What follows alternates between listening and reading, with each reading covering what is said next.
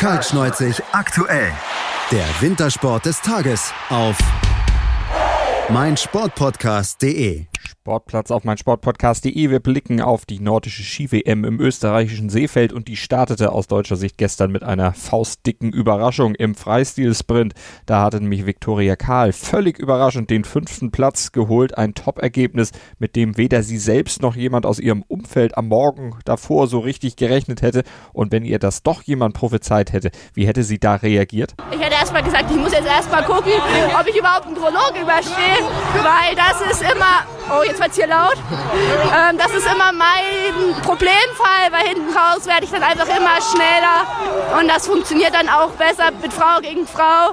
Ich habe durch die ganzen Flights, die ich jetzt schon laufen durfte, einfach an Erfahrung dazu gewonnen und dass es natürlich genau heute aufgeht, ist ganz gut und unbeschreiblich. Viktoria Kahl nach ihrem fünften Platz zum WM-Start im ARD-Hörfunk-Interview. Ja, ganz gut ist dann aber schon ein gewaltiges Understatement. Es war immerhin Karls bestes Karriereresultat bisher, auch wenn sie gegen die ganz großen Namen im Finale letztlich chancenlos war. Aber doch nicht so chancenlos wie vielleicht vorher gedacht. Ja, man merkt klar, dass wir noch ein bisschen Lücke nach vorne haben und dass wir da einfach weiterarbeiten müssen.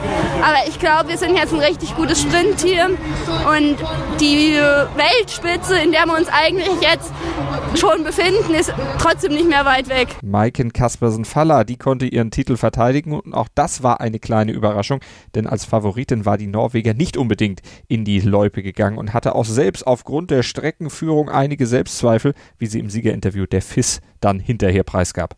Of course, I'm very happy. Uh, I've been really worried about this track and the high speed.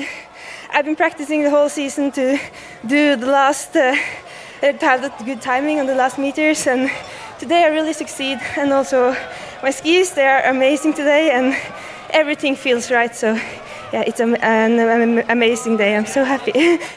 Gold ging also an die Norwegerin Faller, Silber holte die Schwedin Stina Nielsen und Bronze Marie Eide aus Norwegen. Auch bei den Herren, da räumte Norwegen ab. Gold ging nämlich an Johannes Klebo vor Federico Pellegrino aus Italien und Gleb Retövik aus Russland. Die deutschen Herren Sebastian Eisenlauer und Janusz Brugger, die waren leider bereits in der Qualifikation gescheitert und so musste die Ehre des DSV durch die Damen gerettet werden. Sandra Ringwald, die kam ins Halbfinale, wurde am Ende immerhin zwölf Hälfte. Laura Gimler und Sophie Krehl, die stießen bis ins Viertelfinale des Freistilsprints vor. Und Viktoria Karl, wie eben schon gehört, die stürmte ins Finale sehr zur Freude von Bundestrainer Peter Schlickenrieder. Das ist tatsächlich ähm, ein freudiges Ereignis, also dass wir das wirklich im ersten Rennen schon schaffen, die Top-8-Platzierung, dass es vor allen Dingen eine Viktoria Karl schafft, also wirklich die beste Leistung ihrer Saison hier bei der Weltmeisterschaft zu machen, punktgenau. Das ist natürlich äh, wirklich parademäßig, besser kann es nicht gehen, also von daher freuen wir uns da schon riesig.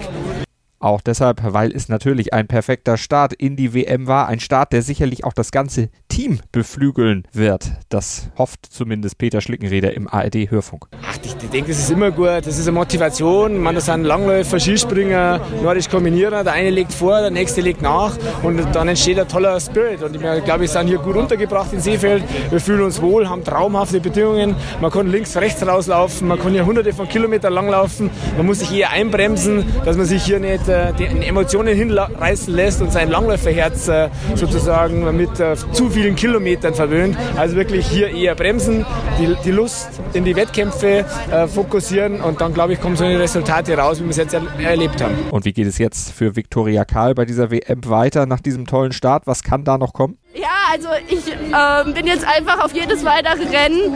Eigentlich freue ich mich drauf, dass der Einstieg so gut geklappt hat und wir gucken, was kommt. Und wir gucken natürlich mit hier auf meinsportpodcast.de bei Kaltschneuzig, unserem Wintersport-Talk und im Sportplatz. Wir halten euch über die Wettkämpfe bei der nordischen Ski-WM weiter auf dem Laufenden, egal ob Langlauf, Skispringen, nordische Kombination. Wir sind überall hautnah dran. Abonniert einfach den Wintersport-Feed, den Kaltschneuzig-Feed oder auch den Sportplatz-Feed oder am besten alle drei und ihr verpasst nichts und seid immer bestens informiert hier auf meinsportpodcast.de.